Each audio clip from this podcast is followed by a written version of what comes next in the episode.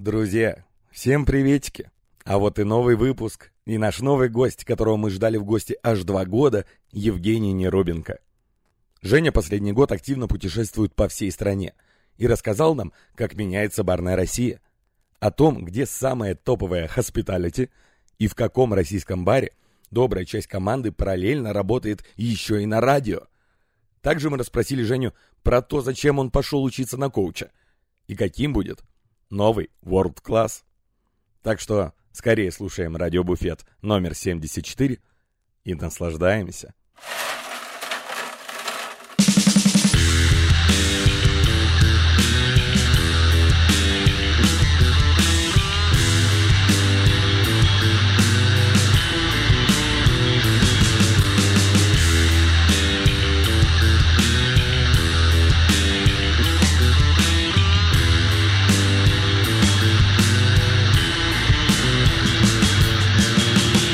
Привет, друзья! Это подкаст «Радио Буфет». Меня зовут Павел Иванов. Рядом со мной Павел Малыхин. Здравствуйте. Алексей Чилей. Привет. Не, не ушел, остался с прошлого выпуска. Не выгнали. Да. И в гостях у нас Женя Нерубенко. Привет, парни. Рад, что я у вас есть. Спасибо тебе Молодец, Что- красиво зашел. Спа- Спасибо, что пригласили. Вот так вот. Ну Спасибо, что приехал. есть, Да. Женя Нерубенко из Барнаула. Вот такие вот, вот такие вот новости в сегодняшнем подкасте. Да. Инсайты. Инсайты. Вообще, знаешь, с чего хотел начать? Молодец, что пришел к нам в подкаст два года, блядь, спустя, как мы с тобой об этом договорились. Мы с тобой, значит, на Блади Мэри Уикенд, да, э, который в 2019 в конце проходил, вот, э, мы с тобой договорились, что приедешь в подкаст, и все, и ждали тебя, по-моему, в феврале, и ты такой, нет, все, больше никуда не поеду. Так он же сказал, пока меня не появится среди ведущих, он не приедет. Так тебя и не появится, Жень, что сейчас ты пришел? Как карантин пришел. Карантин пришел раньше, чем я. Ой, блядь, то карантин, то вечно какие-то. Я сейчас один понял то, что он не понял, да, шутку, Да. да? Ну. Ну, хорошо. Ну и бог тебе судья. Короче, Паш, я был бы счастлив к вам прийти намного раньше, Так. но а, пандемия, наше любимое слово за, за последние два года, пришла раньше, чем я, и, в общем-то... Хорошо. Ну хорошо, ну ладно, все равно, слава богу, что пришел. Ты тут активно путешествуешь, да, у нас по России? Так получилось, да. понимаю. Э, Что уже где бывал? За год или за последнюю неделю? За год и за, и за последнюю неделю. Слушайте, год какой-то на самом деле очень крутой выдался, потому что довольно странная такая история, что обычно в, в обычное время мы, мы не так много путешествуем. Ну вот, вот, вот мы амбассадоры компании там Дяджи. В этом году почему-то было очень много путешествий. Я ездил... Куда я ездил? Во-первых, я был в Сочи, я встречал Новый год в Сочи. Потом я ездил ката- кататься в Шерегеш. Потом у меня был большой тур Так, по... ну красиво живешь, понятно. Еще какие нормальные города были? Конечно, конечно. какие-то русские города были у тебя там? А, Ну, Обычные. Барнаул был вчера, все ясно. Барнаул был вчера, до этого был а, весной был Ставрополь, Кисловодск, Минеральные воды, Сука, опять на... Железноводск. Это все была командировка, это все было... У меня был Нальчик, я, Да. я доехал до Нальчика, до Владикавказа доехал. Да. Нальчик, э, ребята, если будете меня, меня слушать сегодня, точнее не сегодня, вот когда будете слушать, вам отдельное спасибо, потому что то, как делают ребята в сразу Нальчике... просто заранее извинишься. Да. Не. Типа, Мало ли что там. Лучше сразу извините, я был неправ, попутал там. Не, они наоборот. Там они, их уровень хоспиталити, мне кажется, один из э, самых высоча- высочайших вообще в России, потому что как они встречают, это невероятно. Ребята, спасибо вам за это большое. Да все, наверное. Вот я приехал сейчас к вам. Э, Омск еще у тебя, да, Омск, пару дней Омск еще у меня был, был Барнаул, вот теперь я у вас в гостях, потом еду в, в Красноярск, потом еду в Иркутск, потом еду в Хабаровск, потом еду во, во Владивосток, потом я еду в Челябинск, и потом я еду в Тюмень. И потом домой, В этом дома. Это все по работе? Или сам просто Это по очень работе. сильно захотелось так? в Тюмень. Да. Не, в Тюмень еще ладно, вот э, В Тюмени классно, зря так. я в Тюмени ни разу не был, кстати. В Тюмени красиво. М, Ну, правда, хороший город. И девушки красивые. Ну да. Раска- расскажу потом. Паша тебе тоже потом расскажет. А, Мне нечего сказать. Ты не был в Тюмени еще, Алексей? Нет. Вот только в Тюмени его не было. Я тебе тоже расскажу потом. И что? Какая она карантинная э, Россия? Я так понимаю, что ты все равно э, во время своего путешествия попадал под ограничения. Или нет, или как раз все Ну, во- во гладенько? всех регионах же по-разному.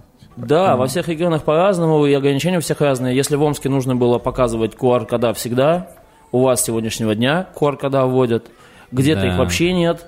Да. Да, и везде по-разному. Там, допустим, я, насколько знаю, Краснодар до сих пор, вот все два года он до 11 работает. И, и с Ростовом ровно такая же история. То есть, если есть города, которые открывали, закрывали, еще какая-то история, то вот Ростов и Краснодар, вот они как, как тогда, два года назад, случилась вся эта история, так они до 11 работают. Слушай, Мне кажется, в Кисловодске могут отпиздить слово за QR-код. Легко. Да. QR-код, Ну, в Нальчике, мне кажется, вот легко просто. Слушай, а вот э, интересно, ну, не называем, э, понятно, никаких названий и имен. Вот э, в Краснодаре э, два года все работает до 11 часов. Я обычно, когда такое слышу, мне кажется, что, ну, ничего там до 11 на самом деле не работает. Ну, то есть только все официально. А, как на самом деле?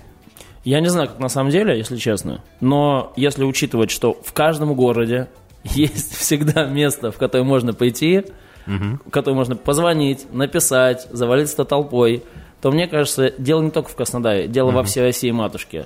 Всегда есть э, такой маяк ночной, который, в который можно завалиться и, в общем-то, сделать те дела, по которым ты очень сильно скучаешь. В Кисловодске как?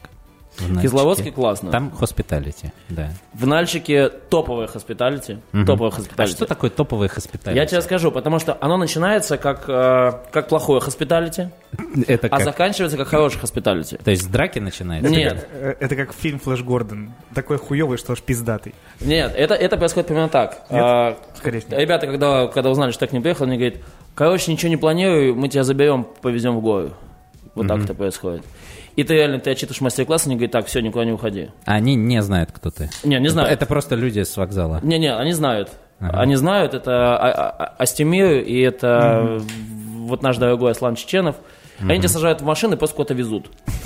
Просто мы едем в А город. машина такая тонированная, без номеров. Качество. Вот это Да, классическое да, нальчиковское качество.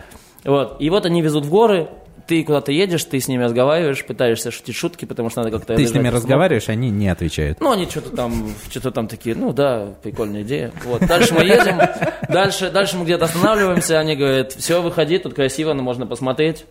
Ты выходишь, смотришь, правда, очень красиво. Потом тебя снова сажают, и потом они привозят в какое-то невероятно красивое ущелье, где стоит невероятно красивый ресторан, очень вкусная еда, там какой-то невероятный шашлык. Невероятно красивое, короче, место. И вот мы там сидим, едим, пьем, потом мы садимся, едем обратно. И, в общем-то, все очень-очень-очень-очень-очень-очень вкусно, классно, красиво, офигенно. Вот так они это делают там. Хорошо. А теперь про Барнаул давай. Ты все-таки расскажи. А вы, то есть, куда-то из Нальчика в другой город уезжали? Мы в горы ездили, в горы. В горы. Там, там от Нальчика надо еще, я могу сейчас ошибаться, но где-то час-полтора ехать на машине, какое-то невероятно красивое место, и там, там, правда, очень красиво. И там прям вот в этом ущелье стоит ресторан на берегу горной реки, там еще какой-то старый старинный город стоит. И вот под этим городом стоит, ну то есть он, он уже все, развален этот город, просто какие-то там такие островы старые. Э, Вот древний заброшенный город. Внизу стоит ресторан, очень красиво. Медведь, Древний заброшенный. да, медведь сидит в клетке, все, все по-честному, короче. Жарят шашлыки, медведь э, страдает от жары. Да, А всё. я думал, медведь жарит. Не, он, он сидит в клетке, изнывает от жары, и вот там дети его там палкой тычут через клетку. А, и, в общем-то, идиллия, в общем Он тоже, когда поехал, типа, классное гостеприимство. как в горы Красиво, да? Да, да. Аслан, все свои. Давай, поехали. А у тебя программа, она какая-то вот одна для большого тура по России была, или у тебя на каждый город своя задача была там по- Лучшая, любимая Да, и только да. для вас. Вот там или сейчас? Неизданная. А Они это разные разные программы. Это были разные программы, да, Так. потому что э, у нас есть такая очень классная программа, которую мы делаем каждое лето, называется Black Sea, которая идет в том числе в Краснодаре, в Калининграде. И Черный И в видеть. Барнауле. Black. Sea, Черное море. Черный видеть. А, Да, мгм. да, можно, ну можно и так, можно и черное видеть, можно и, и, в общем, Черное море, да. И она, нет, в Барнауле нет, она еще есть там в Кисловодске. А вот- почему в Калининграде тоже Black Sea? Потому что... А почему в Барнауле нету Black Sea, да? Расскажу, расскажу, что, что это за программа. Эта программа сначала родилась специально для Черного моря. То есть идея в том, чтобы проводить активацию наших классных брендов э, по Черноморскому побережью, а потом, когда поняли, что пандемия и И побережье кончилось. все вообще закрыто, поэтому любое место, где, где люди собирались и могли классно проводить время и выпивать, программа уже была, мы, в общем-то, и не стали менять эту программу, она была Black Sea, поэтому Калининград, э, Кавказские минеральные воды тоже попали под эту программу. И нужно было ездить, обучать персонал, там, смотреть вообще, как это все дело активировать. И вот я ездил по Кавказским минеральным водам, заезжал даже на Эльбрус и ездил по Карачаево-Черкесии. Очень классно, короче, все это дело было, очень классные люди там живут и классные заведения, в которых мы там все это дело рассказывали. А сейчас программа? А сейчас программа «Проехать по всем городам», которых мы не были очень давно. Новосибирск сюда, сюда не входит По- совсем. По есть, опыту предыдущие названия не стали придумывать. да, крутого названия нету. Крутого названия нет. Там Black Sea, ну и вот другие города. и другие города, Ну да. и, Жень, ты едь, ты едь, там что-нибудь. Да, мы подумали, что есть большое количество городов, в которых мы очень давно не были. Омск, Барнаул, мне кажется, мы в Барнауле вообще никогда не были, или там были там пять лет назад, что равно никогда. В, в- где? В Красноярске мы супер давно не были, в Хабаровске мы вообще, мне кажется, никогда не были. Ну вот наш амбассадор, когда вы там читали мастер-класс. Не знаю, может быть, Вася когда-то заезжал, Грибовский. Ну и в целом, в общем-то, мы решили, что надо проехать, надо снова посмотреть, что в городе происходит, пообщаться со всеми, как-то классно провести время, э, где-то гесты сделать, где-то обучение сделать и вообще понять, как, как вообще в регионах дела, потому что, живя в Москве, довольно сложно оценивать реальную обстановку. Так вот, э, и твой какой-то, ну, хоть еще у тебя половина турне э, завершено, но какие-то выводы ты уже для себя глобальные сделал? Как в регионах дела? Как бы ты сказал? Короче, я скажу так, я вот буквально до, до, до нашей встречи опять со- там созванивался там, со своими коллегами, общался с ними, и мы поняли, ну я, по крайней мере, понял одну простую вещь, что за эти полтора года, пока была пандемия, большее количество тех баров, в которые я приходил, они не теряли время зря. Потому что ребята, видно, прошли очень большое количество обучений. Почти все заведения, в которых я был уже, они все прошли там обучение от ребят от Bar Solution. И это видно по коктейльным картам, это видно по коктейлям, это видно по подачам, по идеям, по ингредиентам, по напиткам, по куче всего. Не обращай внимания, Паша просто самый главный фанат Bar Solution, поэтому так скуксился. Да, Паша здесь сердечки всем показывает. Да. Вот так вот. Корейские. То есть Нет, он- везде все осветленное и прозрачное. Не обязательно, не обязательно, просто там, э, ну, то есть видно, что, и мне, мне действительно это очень, очень нравится, потому что там, допустим, в том же самом Омске ребята из Пайнбара сказали, что мы купили там два или три курса Bar Solution, мы их все прошли, мы поменяли коктейльную карту, и ты... Просто см- с первого раза не поняли. Ну давай еще на раз. Да, и ты, и ты смотришь, и ты смотришь э, эту коктейльную карту, она правда красивая, она офигенная, она стильная, там коктейли все очень вкусные, очень красиво выглядят и идеально сбалансированы. И, в общем-то, я понял, что за эти полтора года, вот этой пандемии дурацкой, которая никому особо не нравится, большинство хороших баров, в которых я был, не теряли время зря, они действительно учились. Получается, И это правда классно. респект Bar Solution, да? Да, Что респект. они Лех, респект. во время пандемии всех обучали. В том числе, в- ребята из Cocktail Factory, Bartenders Factory очень много делают, действительно очень много делают. Просто я рассказываю то, что мне ребята рассказывали. Но вот в целом, в целом я вижу, что индустрия действительно сейчас очень много учится, очень много учится. И мало того, что, знаете, как раньше там было, пошли на мастер-класс, что-то новое узнали, пришли в бар и продолжаем делать то, что делали. Да, сейчас видно, что это обучение не проходит просто так, и это действительно видно, как все эти там знания, все эти прикольные штуки внедряются. И общаясь с ребятами, они говорят, что это все дело пьется. То есть гости это пьют, гостям это нравится. Они там возвращаются за, за всем этим делом. Поэтому в целом... Ну и круто, потому что и у Solution, и у Factory же курсы прям целые по именно меню Да, да. есть. И что они готовые, короче, решения в итоге формируют на выпускном материале, так скажем. Да, да. Поэтому это правда такая, ну, то есть для меня это было, это, это было не неудивительно, это было интересно наблюдать, потому что зачастую, зачастую люди, которые там потребляют большое количество, ходят на большое количество мастер-классов, они как-то вот, ну, то есть было много раз заметно, да, когда какой-то там бармен приезжает, все там из-за границы, все, все приходят, говорят, ой, мы это знаем. Потом в бар приходишь, это, ну, как бы, как человек там готовил какие-то простые вот, вот напитки, никуда дальше там не шел. Так, так в баре ничего не менялось. Сейчас это правда видно, возможно, это вот то самое платное образование. Да, и есть же такая история, что бесплатная информация имеет ценности ноль.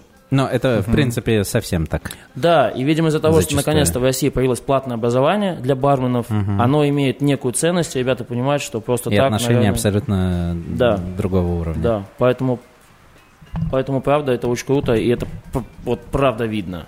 Сейчас я поеду дальше, я уверен, что там будет то же самое. А вы, э, ну вот, в...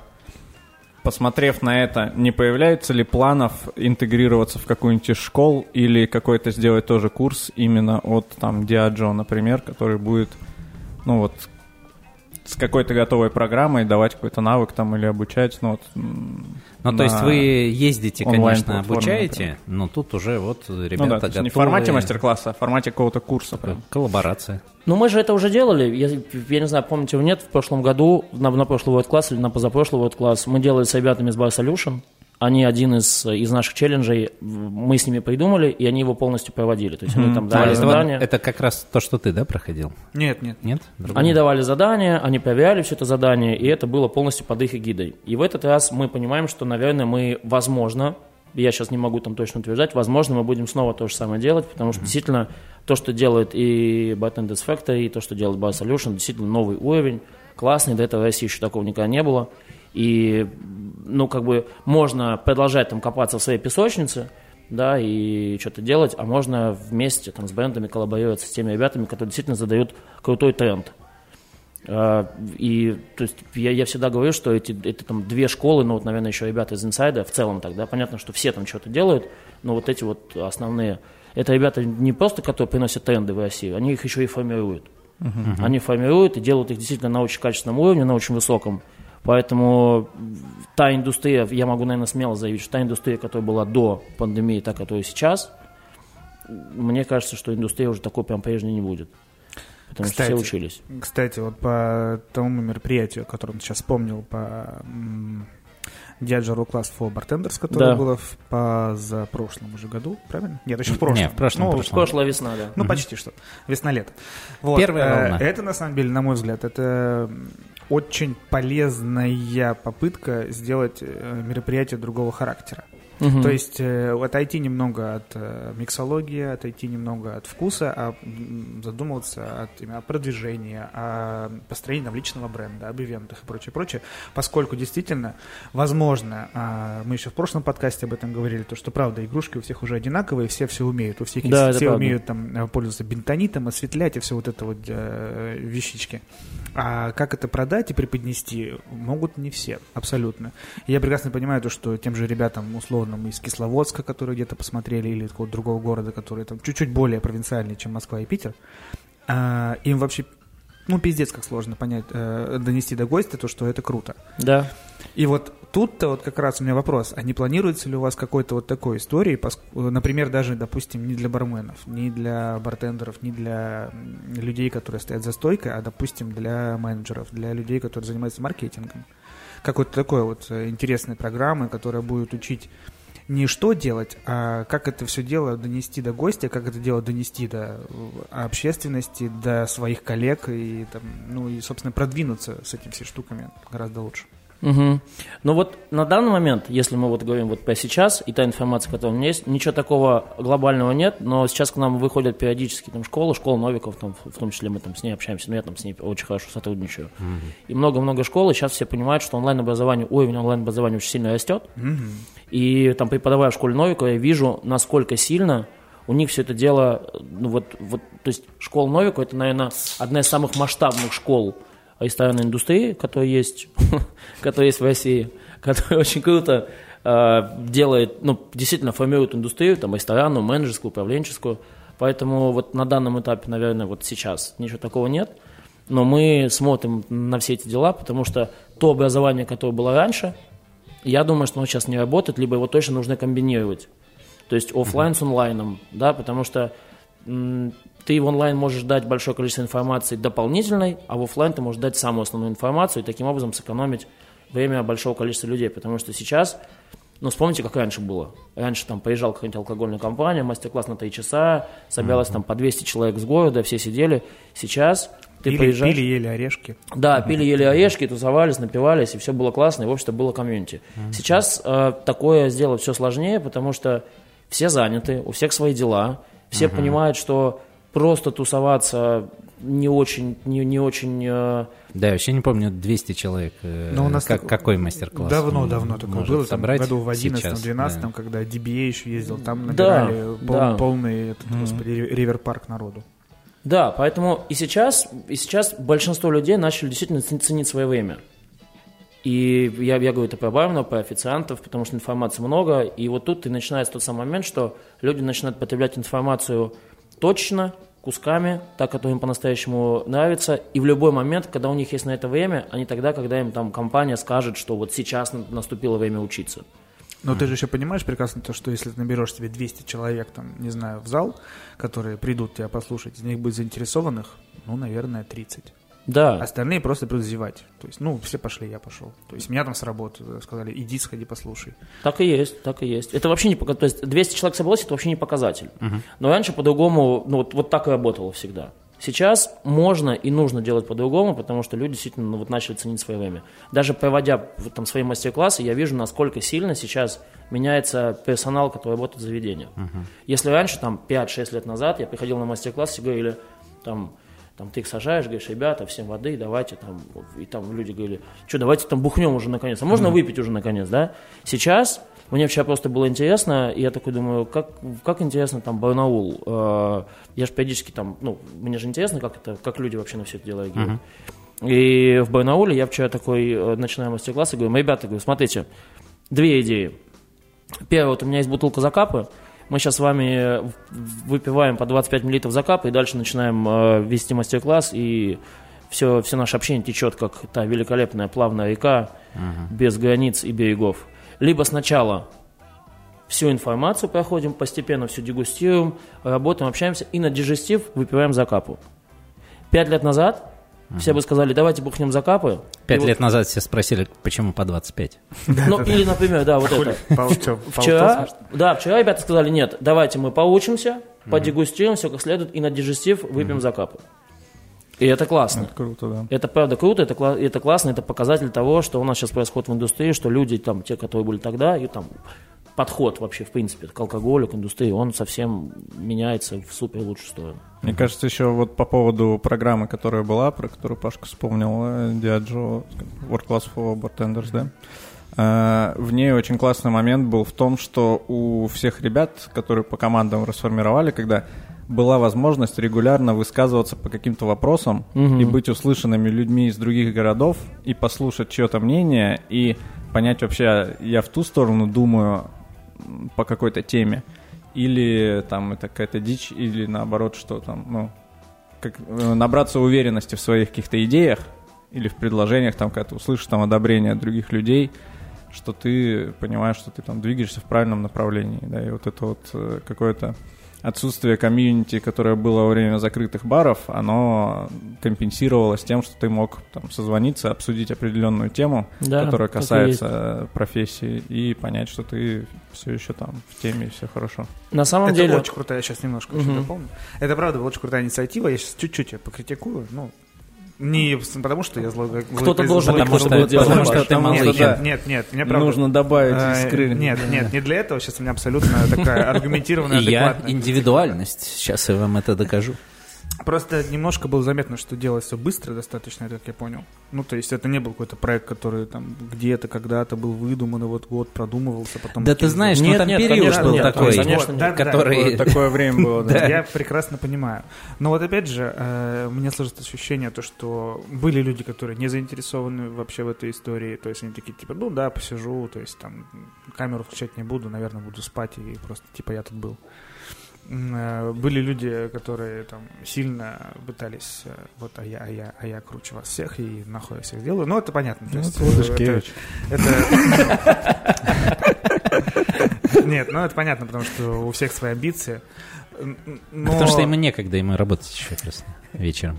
Если вдруг, Давайте просто- быстрее, просто, да, закончим. если вдруг когда-нибудь такое будет, там, не знаю, еще раз э, делаться и повторяться, я вот, вот просто, как обычно, мой мудрый совет, здравствуйте, Паша Малыхина, сейчас буду выебываться.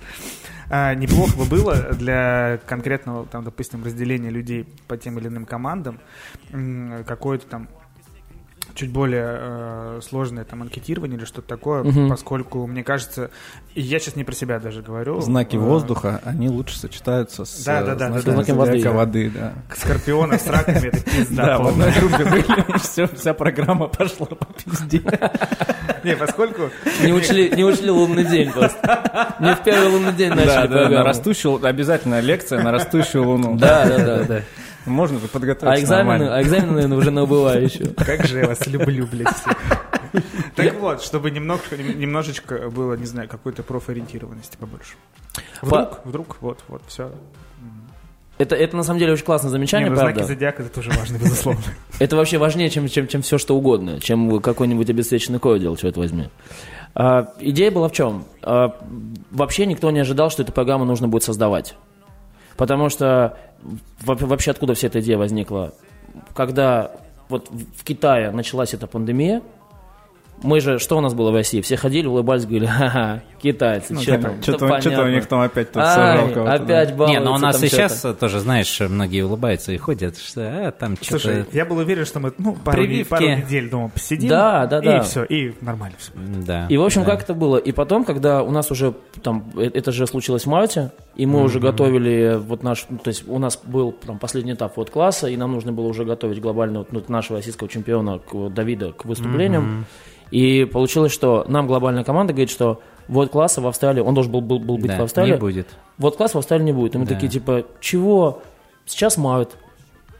Вот класс в Австралии в сентябре. Да, да, да. В чем проблема? Сейчас недельку посидим, все выздоровеют и пойдем дальше.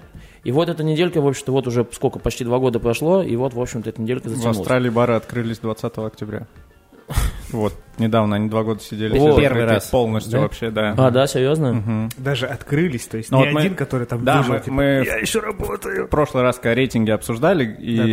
я после этого посмотрел, и они реально там вот празднуют, что они почти два года сидели закрытыми, и вот 20 октября только открылись.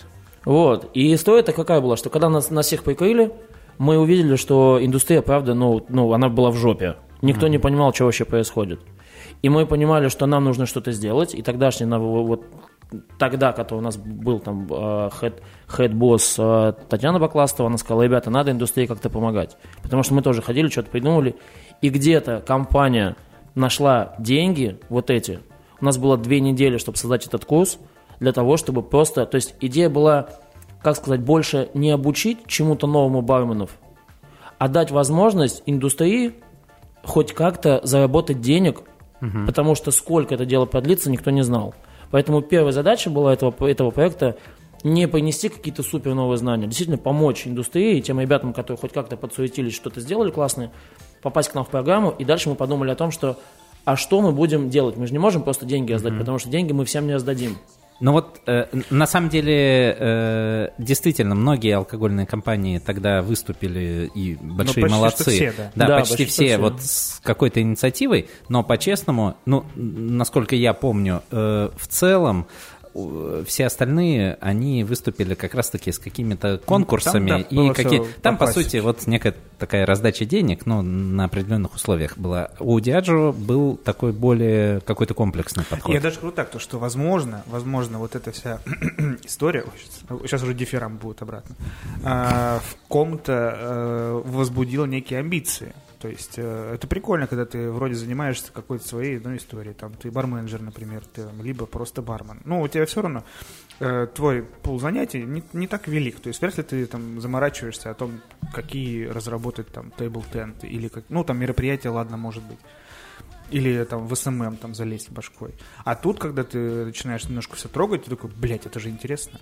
Это же круто, и я как профессионал могу приложить к этому э, руку, возможно, лучше, чем какой-то человек, который занимается, бог с ним, маркетингом 10 лет, но в индустрии работает год. Далек от А я, индустрии, а в я, принципе, например, да. работаю 10 лет, и у меня там подвешен а язык, и я вроде пишу по-русски без ошибок. Почему бы мне заняться этим, например? То есть, вот это круто, на мой взгляд, поскольку а, опять же, вернусь вот э, к прошлому разговору, когда мы говорили о, о рейтингах, Мало сейчас, мне кажется, хорошему человеку в индустрии, будь ты бармен, там, будь ты официант, просто свое дело конкретное делать хорошо. Ты должен немножко расширить свой функционал, ты должен э, Конечно, шарить да. уже в других вещах, поскольку мы живем э, во время, когда информация дороже, ну, самое дорогое, что есть у нас. То есть, Да. если ты не будешь хорошо торговать, там, не знаю, лицом, э, не только у себя на работе, а в сети, на мероприятиях, будешь заниматься сайт-проектами.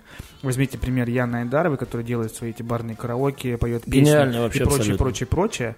А, м, при этом, я извиняюсь, это я просто такой невежа, видимо, я не знаю, какие коктейли готовит Яна. То есть я, ну, а п- я вот в этом всем э, Ну, пуле- потому что это может быть и не очень важно уже. вот, да, в том Я думаю, что это в том-то важно. и дело. То есть, а, и уже, то есть, грубо говоря, у человека есть такой мощный личный бренд, то что да хер с ним, что там будет Конечно, готовить, потому что конечно. ты уже идешь конкретно просто посмотреть и поговорить с этим э, человеком.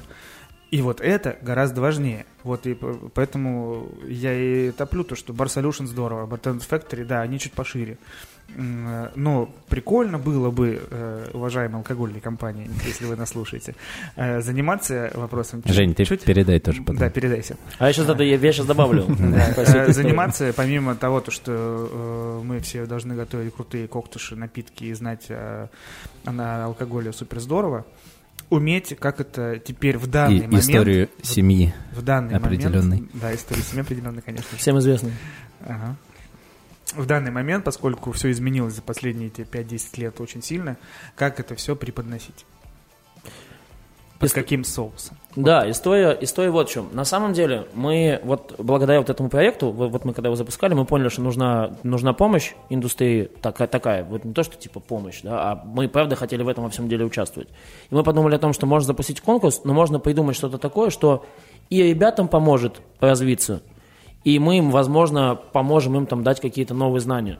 И в итоге, благодаря этой программе, мы, мы выяснили, что зачастую, стоя за барной стойкой, люди, о которых мы толком ничего не знаем, абсолютно гениальнейшие, какие-то крутые чуваки. Например, вот я был в Омске в, в Пайнбаре, там половина команды у них работает диджеями на радио. И они, они, после, они после радио приходят в бар, готовят эти заготовки, причем они работают там на радио рекорде, где-то там еще работают. То есть это классные ребята, с которыми классно пообщаться. И можно было там, там задать нос, но в итоге они приходят в бар, надевают фартук и начинают работать с гостями. Это очень круто. Потом Никита, я сейчас сидел, вспоминал его фамилию, я почему-то забыл ее, у меня, никогда, у меня редко такое бывает. Никита, который работает в, в Insider Buy, Иванкин. Иванкин, вот, спасибо. Он в момент, когда была пандемия, он подумал о том, что клево было бы заняться моушен дизайном. Он прошел курс, и вот он сейчас делает очень крутой моушен дизайн, действительно очень крутой моушен дизайн. И он говорит, что это было в том числе благодаря вот э, вашей программе, потому что мы каждый там сидели, что-то придумывали. Оказалось, что э, Дарина Арчакова, которая работала раньше в, в Overgrand, О, Грант, да, она, она от- одна из крутейших таких дизайнеров, потому что она делает какие-то невероятные истории, она делает классные афиши, она делает классные рисунки, и много таких ребят было. Кто-то был... Саша Тимошенко видосы начал снимать в Бланы. Да, и оказалось, что мы, мы зачастую, там, стоя за барной стойкой, сами не знаем, насколько крутые чуваки рядом с нами стоят. И самое плохое, что они об этом сами не рассказывают. И это большая проблема. Теперь история по поводу там, общения с алкогольными компаниями. Алкогольная компания, поскольку это такая большая машина, мы зачастую не можем видеть того, что вы сами не показываете. Я сейчас говорю про вас, это ну, про всю индустрию. Поэтому очень классно, чего делать. Вот появился какой-то какая-то идея, взяли и пришли с этой идеей к алкогольной компании. А куда идти? Ну как? Вот, Как- мы как- какой, амбассадоры. какой алгоритм? То есть э, пишешь тебе конкретно день там Можно в мне- Фейсбуке, в WhatsApp, и говоришь, Жень, такая вот ерунда Да, есть такая давай идея. сделаем. Да, я вам, я вам просто приведу пример, как, как, это, как это делаете вот вы, вы команда Friends. Вы придумали э, э, Bloody Mary Challenge. Придумали? Э, Команда Радиобуфет. э, Что? Окей. Я Э, не Фрэнс. Да. Ребят, э, ребята папаши, папаши не проходим. Да. Ну ладно, я такой, я очень близкий. Немножечко, да. Придумали, придумали Bloody Mary Challenge. Если бы вы к нам не пришли и об этом не сказали, мы бы Ну, об этом никогда не узнали. Да. Вы пришли и сказали, ребят, у нас есть такая идея, хотите поддержать? Мы сказали, классная идея, мы взяли, поддержали. Да, поэтому очень важно, когда есть какая-то идея, приходить к алкогольной компании. Что значит приходить? Слушай, в каждом городе есть он менеджеры К ним можно приходить. Если он тейт-менеджер... би- Если он тейт-менеджер, я Это, продолжаю. это, это, это надо видеть э, лицо Паши. э, Да. э, так, он так закатил глаза, что увидел Вот я сейчас все на свете ради у себя внутри. э, красного словца скажу, но у Диаджо еще нормальный он трейд-менеджер в Новосибирске. Если это не прокатывает, Есть прям его такие ребята. Если это не, не, не прокатывает, есть амбассадоры. Всех амбассадоров основных компаний, вся индустрия их знает. Мы все на- есть в инстаграмах, у нас все открытые аккаунты, нам всегда можно писать, мы Ну, всегда ответим. связаться, списаться действительно сейчас понятно. не проблема. Конечно, наверное. конечно. Идея в том, что, может быть, не зайдет первая идея, вторая идея. Ну, там из 10 две идеи точно залетит. И сейчас, то есть я опять-таки замечаю, что сейчас бармены – это не те ребята, которые просто смешивают коктейли. Сейчас большинство барменов, с которыми я общаюсь, мне, правда, становится даже немножко им немножко завидно, потому что там, вспоминая себя там, в 22-23 года, я просто был какой-то, блядь, ушлепан который ходил просто там в носу ковырялся, давил, давил лимон и думал, что он классный бармен. Сейчас ребята по уровню развития, по тому, чем они занимают свободное время, они намного круче, намного выше. Может, со мной такая, та- такое дело, Жень, я не сейчас знаю. коктейли смешивают барбеки. Это не важно, Паш, потому что люди, Ну, же не, люди же не ходят в бары пить коктейли. Это правда. И, и- и я, я искренне считаю, что задача бармена не коктейли готовить. Задача бармена делать так, чтобы гость, который приходит в заведение, отдых. кайфанул. Да. И, и тут есть два выхода. Первый – опустить голову, херачить там виски колы тоннами, да, и, и- и не иметь ни минуты общения с гостем. Либо организовать работу так, чтобы максимально быстро дать коктейль и все остальное свободное время посвятить гостю. И вот это и начинается здесь, вот, вот тот самый бартендинг, про который надо думать. Поэтому, когда я прихожу в коробок, например, в том числе, да, то я, ну, потому что я туда периодически хожу, мне коктейль отдают за, за 20 секунд. Зато все остальное время ребята общаются с гостями, общаются со мной, обходят все, все заведение. У них есть возможность обратить внимание на каждого гостя, который есть. Поэтому поебачи это классно. Это стабильность, это скорость, это качество, это внимание гостю. Вот это самое важное. Поэтому то, что делают э, там барбеки, коктейли, да пусть себе делают. Главное, чтобы это было вкусно, стабильно. Если человек го- готов за это платить, у тебя там, не знаю, там 500, 600, 700 рублей стоит коктейль, ты пьешь, тебе по кайфу, и ты готов за это платить. Вообще какая разница, кто его смешал? Да знаешь, возможно, сейчас профессия барбека это немножко другая вообще профессия, нежели мы там, когда мы работали. Поскольку Абсолютно это чувак, точно. который ответственен за уже за вкус по факту. Он там стоит, месяц премиксы, делает там инфьюзы и прочую-прочую историю. Возможно, бар Solution ему нужен больше, чем бармену. То есть, ну, отчасти. А поскольку в основном сейчас все работают уже вот, два, Да, два, да, два напитка на лед, пожалуйста. Еще один вопрос по поводу программы для бартендеров. В итоге э, взяли ли какие-нибудь идеи или то, что разрабатывалось на этой программе командами в оборот в компании, поставили ли в планы что-нибудь? Поскольку все эти полтора года была пандемия, и многие моменты мы не могли просто физически делать, то мы сделали некую такую базу идей, которая у нас лежит, и мы периодически туда заглядываем для того, чтобы смотреть, э, что вообще нужно делать, что можно туда взять. Вот мы сейчас там смотрим, готовим новый вот класс, и мы туда тоже обращались, потому что мы считаем, что лучше индустрии никто не знает, что нужно самой индустрии. Мы можем там сидеть у себя, да, поскольку я там человек, который давно не работает в баре, вот я там не говорю про газбатнинг. Я могу сидеть себе придумать все что угодно, смотреть глобальные тренды и так далее. Приходить там в Москве по барам и понимать, что вот это вот тренд. Но Москва это же не показатель коктейльной культуры России, правильно? Коктейльная культура показатель это вот Омск, Барнаул, вы и все остальные города, которые не есть Москва и Санкт-Петербург. Ну почему же? Ну потому что вот, вот там настоящая, настоящая Россия, которая пьет коктейли.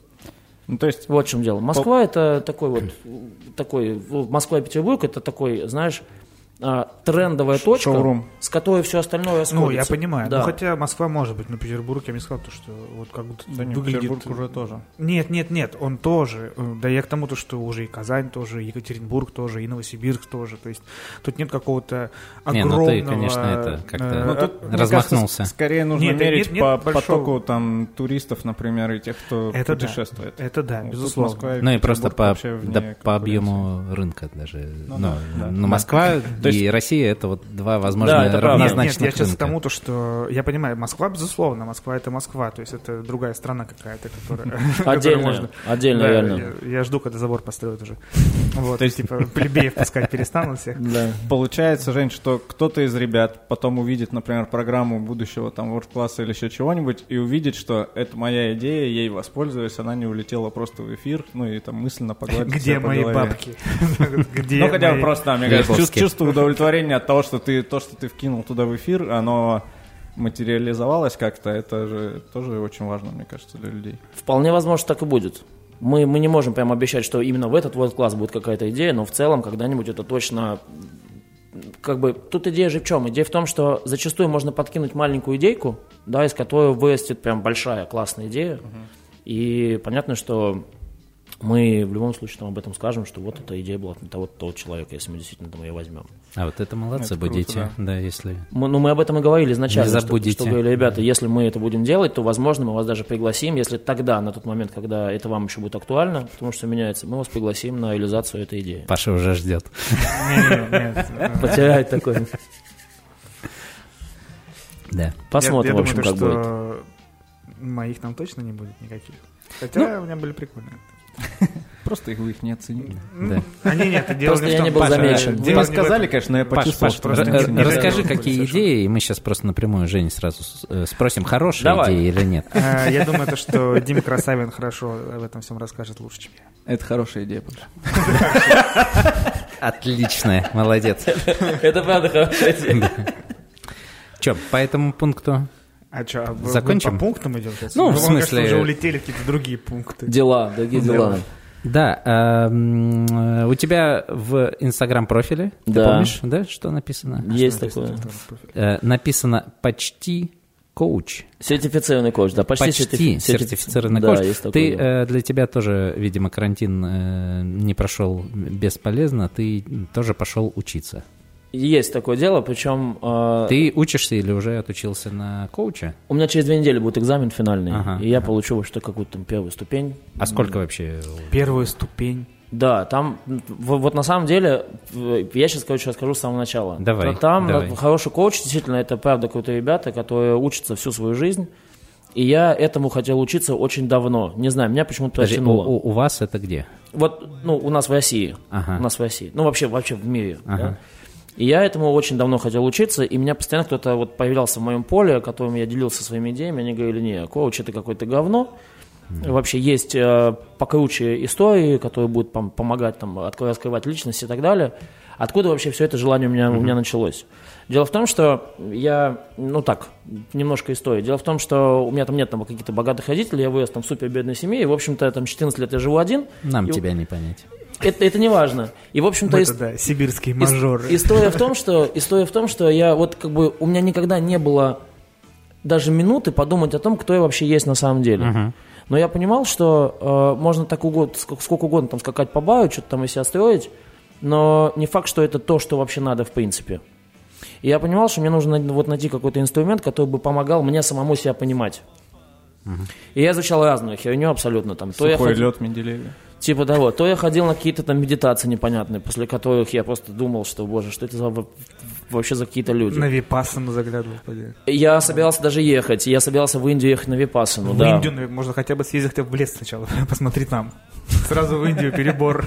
Вот, я хотел, да, в- ехать в Индию. Потом я еще какую-то хрень изучал. Потом еще что-то. И в итоге, и вот каждый раз, когда я вот э, хотел подойти уже к изучению там коучинга, мне все говорили, нет, чувак, есть покруче э, всякие э, тех технологии. Когда я спрашивал, что же это за, за, за- Это технологии. поющие чаши. Да, мне все говорили, типа, ну, съезди вот на Випассану. Давай медитирую каждый день по 100 часов просто в сутки. И я понимал, что мне это не подходит. И в итоге вот сейчас, когда вся эта штука, вот как-то, видимо, я созрел, не знаю, я понял, что я хочу.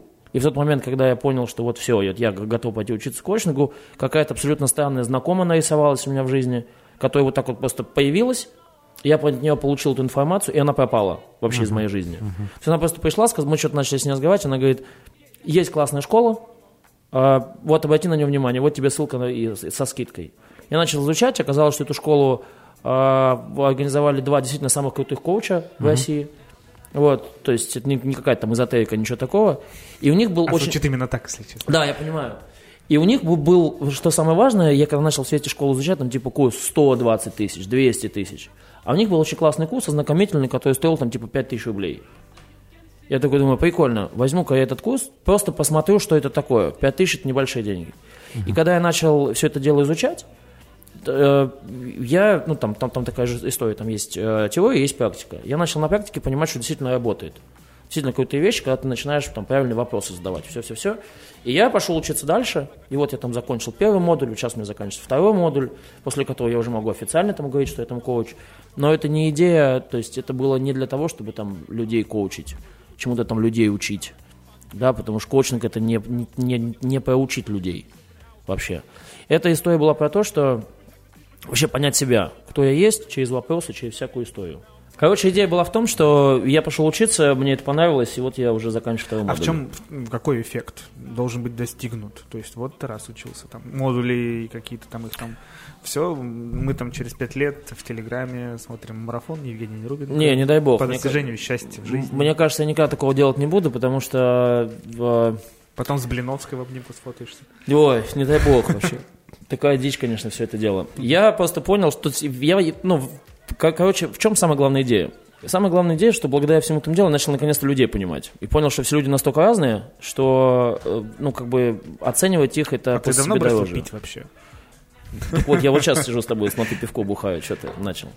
Вот. Э, И, и- и для кого-то это обычно такая история, для меня она, она, она су- су- ну, то есть, я всегда понимал, что люди разные, их же, их же видно, вот, вот, вот же они все разные. Но когда у тебя есть там свое мнение, взгляд на мир, и ты его вот всем транслируешь, что должно быть так, и почему-то все, все, все вокруг не работает. Эти мудаки, эти там дебилы, эти вообще все не так сделают. Я думал, ты мне там поможешь, ты мне не помог. А все вообще не так на самом деле. И когда ты начинаешь практиковать, а там очень важно еще практиковать, да, ну то есть практиковать в каком-то плане, там, бесплатно, например, там, своих друзей, если тебе хочется, в коучинге это можно делать. Плюс тебе сама школа дает большое количество практики друг с другом. Я заметил, что ко мне люди приносят те проблемы, которые мне самому нужно поработать. И ты после этой практики, помогая человеку, ты просто сам просто понимаешь, что вот там в чем проблема. Один из примеров, например, ко мне пришла девочка, которая говорила, что я хочу поменять работу, но, типа, я не знаю, надо ли мне менять работу. И мы, в общем, копались, копались, копались с ней, работали, работали, работали, там, в час. И поняли, что она сама дошла до того, что, оказывается, оказывается, она боится повышения в своей компании, из-за того, что она его просто сама боится, она не идет дальше и ничего не делает для того, чтобы расти. И она себе придумала, что в этой компании расти невозможно. И в итоге, э, и в итоге, типа, вот она вот ничего не делала. И вы вот так сходу разобрались. За час мы разобрались. За час. За час мы разобрались. Ну, это, это же Но, благодаря может быть, вопросам. там не то чтобы сильно это... Там не так сложно, на самом деле, всё. да. Конечно. Первый вопрос, родители тебя били, и все. Покажи, где дядя тебя Покажи, трогал, где да? Да-да-да, покажи, где били. Вот, я, я после этого благо- благополучно понял, потому что у меня был такой кусок работы, работы в Диаджо, когда я понимал, что после амбассадора мне некуда расти, что надо что-то делать, надо куда-то в другое место. И я, и я после этой сессии, там, буквально там, на следующий день проснулся и понял, что у меня не хватает всего лишь одной классной штуки, которую мне там надо доучить, дотянуть, чтобы также там своей компании предложить там свои какие-то новые компетенции для того, чтобы расти дальше. И как только я это понял, мне там буквально через две недели полетело предложение, и вот я сейчас там плюс к амбассадорству занимаюсь еще там с, работой с ребятами в Онтейде, занимаюсь там активациями наших брендов в ресторанах, придумываю все это дело, периодически хожу на переговоры, там в самых таких там, интересных, важных точках. И в итоге у у меня сейчас там мои компетенции сильно там на другой уровень вышли.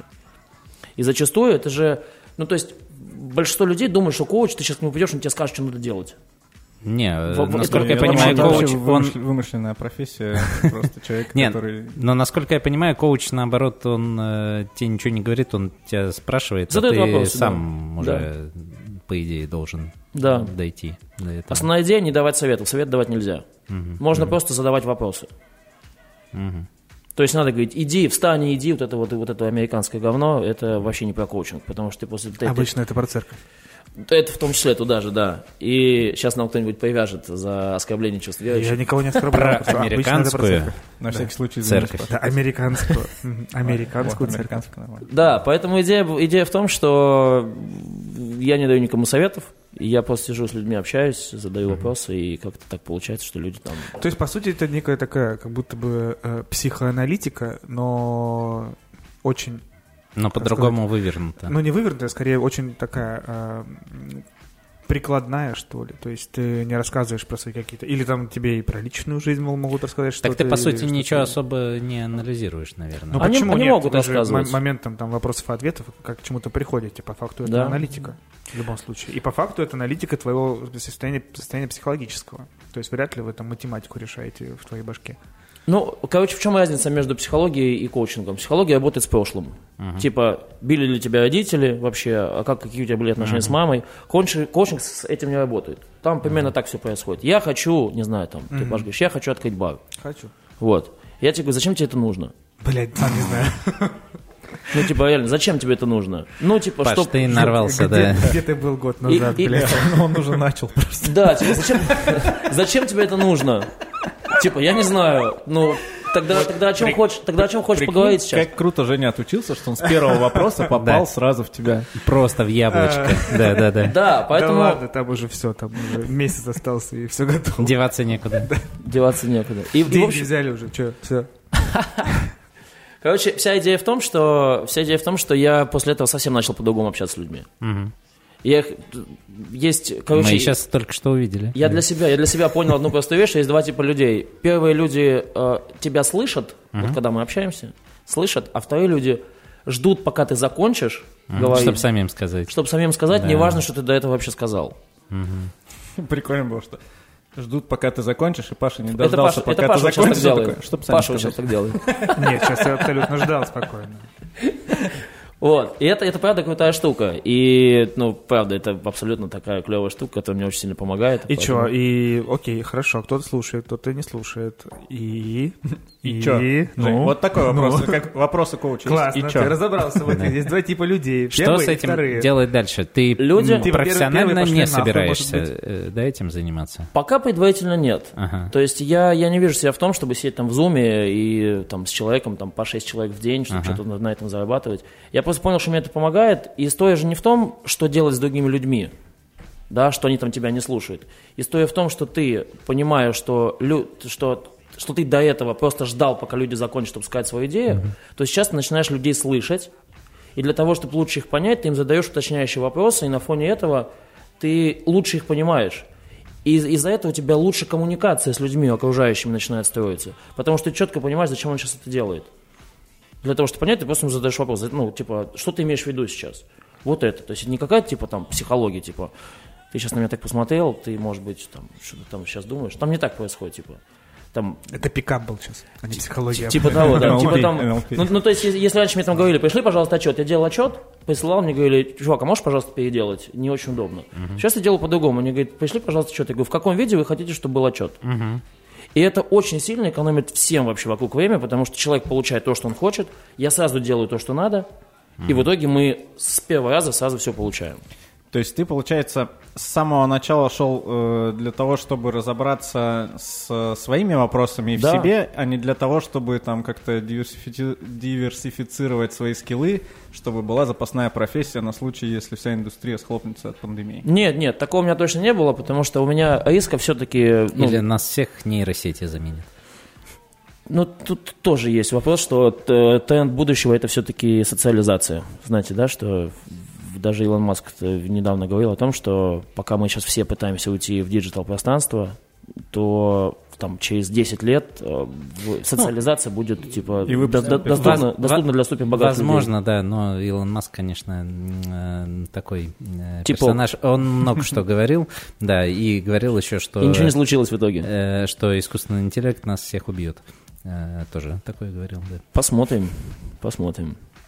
Поэтому Смерть бывает разная. Вот такой, такой легкой очень идеи не было, точно. Мне было интересно понять, что к чему. Ну и вообще есть такая фраза, что в- дети из плохих семей, то есть дети из хороших семей психологами не становятся.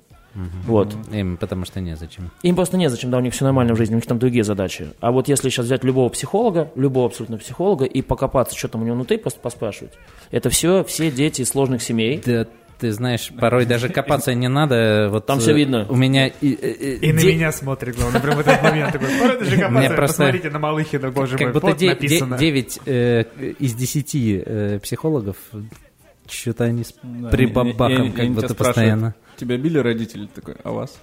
А у вас, да. А сейчас? И просто вместе, вместе плачете там.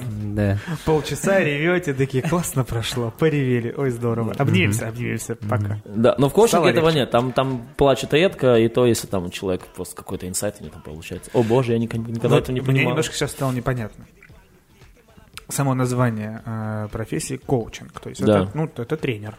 Ну, Тренер, если да, так э, да. с, э, эм, разобраться по-простому. Я всегда думал, Но- что коуч это вот тот этот Да, в вот Олимпике со свистком. Либо, мужичок. либо веселый Так и есть, старина, который выбегает на сцену перед миллионами такой, вы готовы, мотивация этого, вот этого все дерьмо. Вот, но ты рассказываешь про какую-то совершенно другую историю, потому что я не вижу никакого ни тренерства, ничего, то есть это как будто бы правда какой-то там Некая помощь, консультация даже. Даже не что-то консультация. смежное, не знаю, с human resources, с психологией, вот как вот это все вот- Human resources. ну да. А как это сейчас назвал? Кад- кад- кад- Кадровиком его, что ли, или что? Да нет, да просто смешно, что ты так это Идеальное развернуто, да. Да. И еще и без акцента. Я смотрел на Вася Стрельникова MTV «Доброе утро», поэтому там и научился. Никто не помнит, кто этого человека. Не суть. Все MTV. помнят, я думаю. Я думаю, что очень мало. Вот. И, и получается какая-то тут, не знаю, скомкана из нескольких профессий история, которая почему-то, на мой взгляд, не подходит слову коучинг. Да, и скомкано очень Очень точно. подходящее. Очень, точное определение. Скомкано. Как будто кто-то, блядь, пиздит вот сейчас, чтобы попиздеть. Мы ждем, когда он закончит, Когда- этот а, человек. да. А я жду, пока вы закончите. Чтобы начать, наконец, говорить. Не важно, что вы Я сказали до закончил, этого. я все, я все, все. Нас- Вопроса даже не было, но тем не менее, ты же понял. Я, Ты я же понял, коуч. я понял твой вопрос. Идея, идея была в том, что вот, вот, вот то, что ты сейчас спрашиваешь, это был один из моих первых вопросов, когда я пришел учиться. Я говорю, ребят, ну это вообще не коучинг. Оказалось, что идея в том, что а, в, в коучинг пришел из тренерства. Был такой очень крутой, э, крутой тренер по один из лучших в Америке. А, ну то есть из спорта. Да, он пришел из Да, спорта. ага. Это, ну, как бы первым, кто начал этот подход э, использовать, это был очень крутой- один из лучших тренеров, э, Тим Голби его звали, в, в Америке по теннису. Я думал, Тед Ласса скажешь. Нет, не он. И он, и он, в общем-то, заметил такую штуку, что можно человеку говорить, что надо делать, да, а можно спрашивать у него, как, как лучше ему.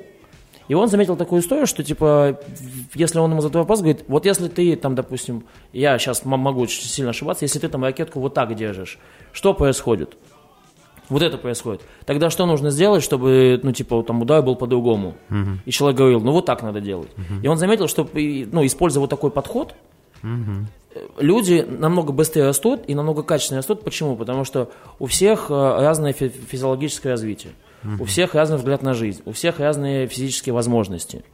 И то, что подходит тебе, скорее всего, не подходит другому человеку. И то, что ты там круто держишь э, правую руку ракетку играешь как бог, человек вообще левша, и правой, правой рукой он может только в кармане, там, не знаю, теребить что-нибудь. И в итоге, благодаря вот этому подходу, он очень сильно вырос. Ну, то есть его, точнее, ученики очень сильно выросли. И потом кто-то из психологов начал все это дело перетаскивать к себе, потому что начал это практиковать. И большинство там известных коучей, которые есть в России, там, очень-очень давние, да, там взрослые такие, они, там есть такая леди по фамилии Амелия, она вообще до этого была тренером э, в женской сборной СССР. И сейчас она там одна из, это самый дорогой коуч вообще в России, который коучит там первых лиц нашего государства, все-все. А человек до этого вообще просто был психологом э, сборной и тренером сборной команды по какому-то виду спорта женского в СССР. Поэтому это, правда, крутая штука для управленцев. Я считаю, что большинство управленцев, которые управляют командами, которые там работают с персоналом, им надо хотя бы какой-то там вот, какую-то, хотя бы просто книжку по коучингу любую купить, почитать адекватную, да, и за это будет понятно вообще, как коммуникацию строить. Потому что люди все разные, и то, что там понятно там, тебе как руководителю, скорее всего, непонятно другому человеку, не потому что он тупой мудак, а потому что вот он такой, он вырос в другой семье, он, он- у него другая картина мира, у него другие родители, которые били его по другому месту, и все. Посоветуешь книжку адекватную по коучингу? Да, она так и называется, коучинг. А, Адекватный коуч. автор? Я, я скину. Я Не, там нет там для чайников, там что-то. Я не видел. Коучинг. Я не видел. Вот. Да, это правда полезная штука. Я сейчас не навязываю, я просто говорю, что если вы работаете с, людьми, то Ребята, в описании, в описании э, Кинем книжечку, да. Да, Да. кни- книжечку укажем. На самом деле я вот сейчас ну, немножко понял, э, в чем вообще суть и почему, наверное, почему логически это сейчас очень так широко развивается и хайпует вся эта тема, потому что сейчас э, при там растущем уровне одиночества всех из-за того, что там социальные сети, искусственные там всякие интеллекты все захватили, э, как раз помощь в том, чтобы там разобраться в себе и позадавать себе какие-то вопросы, вот, она для многих становится действительно необходимой, чтобы понять, а что я вообще хочу в жизни, кто я такой.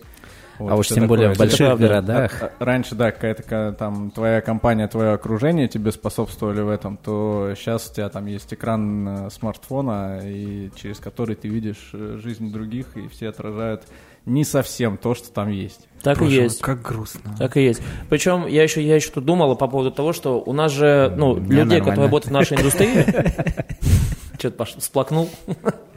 Я сейчас вспомнил этого, господи, А у меня там есть еще. А, ты просто... фильм «Она» Пола Томаса Андерсона. На секунду. Да, да, После. Лехиного спича. История же еще в чем? История в том, что мне кажется, что у нас в индустрии, у, больш- у большого количества людей...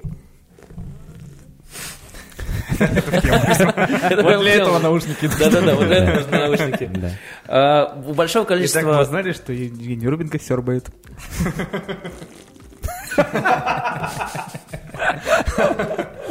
Короче, идея в чем? Вот, ну, ну вспомните, когда, когда мы все работали барменами. Вот ты работаешь ба- барменом в какой-то футболке там непонятной, да, там, толком не спишь, толком не ешь, по 12 часов работаешь. Не погладил ее еще перед сменой. Не погладил, не побоился. К тебе приходят люди, красивые, классные, швыряются бабками. Да. И на протяжении там 5-10 лет Состоявшиеся. состоявшийся, ты это видишь. Они тебе рассказывают, как они путешествуют. Они тебе рассказывают, как они там купили новую машину, там что-то еще сделали, куда-то полетели, что-то видели. Ты потом на них подписываешься, ты видишь, как они живут. Не всегда это правда. И у тебя начинается кризис личности, когда ты понимаешь, что я херачу по 12 часов, а то и по 16 часов, зарабатываю какие-то непонятные маленькие деньги, а точно ли, то есть я люблю эту всю индустрию, да, но точно ли я, мне нужно всю жизнь на, на это все дело убить, если я туда трачу огромное количество энергии, а взамен мне приходит намного меньше, чем я туда трачу. И вот тут и начинается тот самый момент, когда почему у нас там в индустрии большое количество, ну, почему сейчас очень много там в мире Ну, ты же барной так все расписал, как будто ты не коуч. Ты как будто коуч какой-то другой профессии, не про барменов. Типа так, тут хуево все. Ты тратишь 16 часов э, на работу. Ну, дай красивый- Так мысль нет, нет, я, я наоборот, я наоборот говорю, что я как, человек, который поработал за барной стойкой, я понимаю, почему сейчас большинство там барменов начинают э, задумываться вообще о том, а что делать дальше. Потому что почти в каждом городе А я не приезжаю- херней ли я занимаюсь? Да, потому что они понимают, что я на самом деле хочу сказать вот какую историю, что глядя сейчас на ту барную индустрию, которая есть вот, вот в наше время, и на ту барную индустрию, которую, в которой начинал я, я правда, ну не то, что там преклоняюсь, я восторгаюсь теми ребятами, которые до сих пор сейчас работают в барах. Расскажу почему. Потому что раньше, когда я начинал 15 лет назад работать, я зарабатывал денег чуть меньше, чем работаю сейчас в компании, и работаю два раза в неделю. И работы было сильно меньше. Не было никаких коктейлей. Была в- там виски-кола, какие-то простые коктейли и так далее. Сейчас, сейчас ребята зарабатывают сильно меньше, потому что той возможности, которая была тогда, как раньше бармены зарабатывали, да, я 15 лет назад, когда, когда начинал работать, те парни, которые меня учили работать, которым было тогда лет по 30, по 35, эти ребята, которые жили все в своих квартирах, в центре города, и у них все было в жизни прекрасно. Ну, Ульяновский, полагаю. В том числе, возьмем, возьмем ли там большинство лю- лю- любых городов, да, когда ездили там э, летом на юга для того, чтобы заработать денег. Уезжали там в Сочи, а с Сочи приезжали на своей уже машине. Сейчас это сделать практически невозможно. Но это не, не особо легальный заработок был. Это был максимально нелегальный заработок. Но 90% индустрии 15 лет назад, 15-20 лет назад работали так. Есть же даже такая история. Ну, В смысле, термин, как сочинская система. В том числе, да, сочинская, крымская система. Что происходит сейчас? Сейчас у бармена намного больше работы, чем тогда было. Потому что сейчас, если ты хочешь в хорошем баре работать, там домашние сиропы, кордилы, какие-то заготовки, куча алкоголя, которого раньше никогда не было. Тебе нужно намного больше знать. Тебе нужно знать большое количество коктейлей, хорошо выглядеть, уметь общаться с гостями. Раньше вообще было плохо. Раньше бармены были гопники, которые могли выйти тебе просто башку разбить. И при мне это было несколько раз. Да? Но то, сколько зарабатывает бармены сейчас, это в десятки раз меньше, чем это было тогда, 15 лет назад. И поэтому, когда эти люди, несмотря на пандемию, вот там ребята, те, кто там будет меня слышать, и кто, вообще кто каждый день выходит на работу на смену, несмотря на пандемию, несмотря на вот это вот там не очень высокий заработок, несмотря на вот на тяжелую работу, она правда супер тяжелая, до сих пор выходят в бары, работают, делают классные коктейли. Я считаю, это правда невероятно, потому что то, что было тогда, и то, что делает сейчас наша индустрия, это вообще разные вещи. и то, что у нас бармены зарабатывают сильно меньше того, сколько они вкладывают в свою профессию, это правда такая для меня немножко такая больная тема, потому что я считаю, что бармены должны зарабатывать намного больше, потому что это люди, которые живут этой профессией, они просто приходят от звонка до звонка отрабатывают. Есть, конечно, и А такие. как? А как больше? Что для этого надо сделать? Надо, ну, надо, надо, во-первых, понимать, кто ты есть вообще сам, как личность. Да, потому что это, это первое, да, то есть это, это не мешает тебе быть барменом, но чем больше ты понимаешь, кто ты есть, да, кто ты и какие у тебя вообще интересы, что тебе нравится, не навязанное обществом, потому что сейчас все эти соцсети тебе показывают, вот как Леха правильно сказал, 90% людей, которые показывают классные картинки, это люди, которые вообще не есть то, что они есть в Инстаграме. И самое главное, мне кажется, вот, вот я там для себя, по крайней мере, в- в- пришел к тому мнению, что самое главное быть честным самим собой сейчас. Если ты сейчас честен самим собой, то у тебя все будет нормально, там, с какой-то там самооцен, самооценкой, самоцелью и так далее. Я, правда, удивляюсь людям, которые в пандемию просто решили, что я хочу свою жизнь поменять. И пошли поменяли жизнь. У меня знакомый, когда началась пандемия, он, он, он живет в Москве, у него в доме был э, магазин «Красное и белое». И маленький ребенок. И он, когда пандемия закрылась, он сказал, я не буду терпеть, мне нужно э, кормить ребенка. Он просто спустился в «Красное и белое», он говорит, я неделю ходил туда за вином, и мне никто там из магазина не мог нормально вот как-то там по- порекомендовать все это дело. Он говорит, я спустился к ним и сказал, ребят, я бармен, я неплохо разбираюсь в алкоголе, можно я вот здесь просто поработаю? У меня бар закрылся, пока вот там пандемия, вся эта история. Можно я вот здесь там поработаю? Ну, месяц хотя бы. Они говорят, окей. Через две недели его поставили старшим продавцом. Через месяц он был директором этого уже магазина. А сейчас он какой-то там один из э, очень классных топ-менеджеров, который, в принципе, принимает решение по поводу того, что будет в магазинах стоять, что не будет, и зарабатывать очень хорошие деньги. То есть Но- он не побоялся, он просто взял и пошел сделал. Э, Ну, то есть, э, мой вопрос был, что делать? Это уходить из бара. Нет, не уходите из бара. В какую-то другую профессию. Не- нет, не обязательно. Тут и- история-то в чем? Тут э, я, я, я почему сказал, что быть честным с самим собой? Быть честным и понять, э, что этот, что, что тебе, почему ты до, до сих пор в баре работаешь? Потому что у тебя проблемы там с личными отношениями, ты все хочешь потусоваться с телками, например, да? Тебе правда нравится готовить коктейли, ты через это чувствуешь свою реализацию, окей.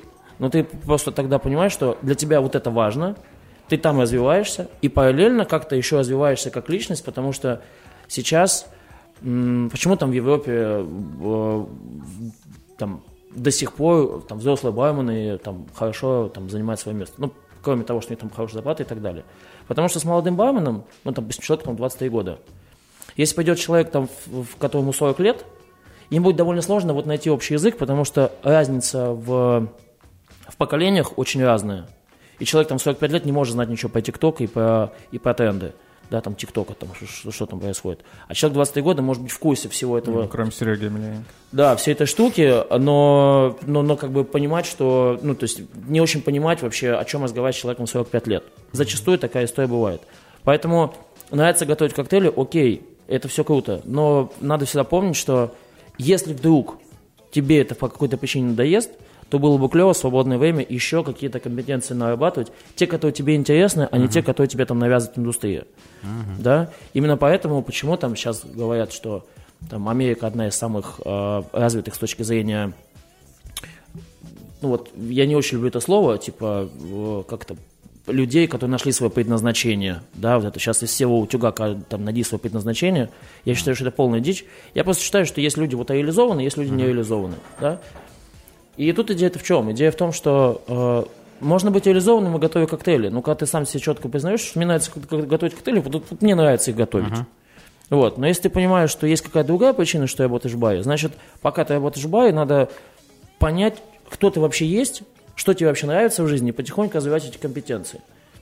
И тогда ты, даже если ты останешься в, в ресторанной индустрии, тебе эта дополнительная компетенция тебе помогут там подняться выше, потому что просто умение готовить коктейли дальше барменджер тебя не продвинет.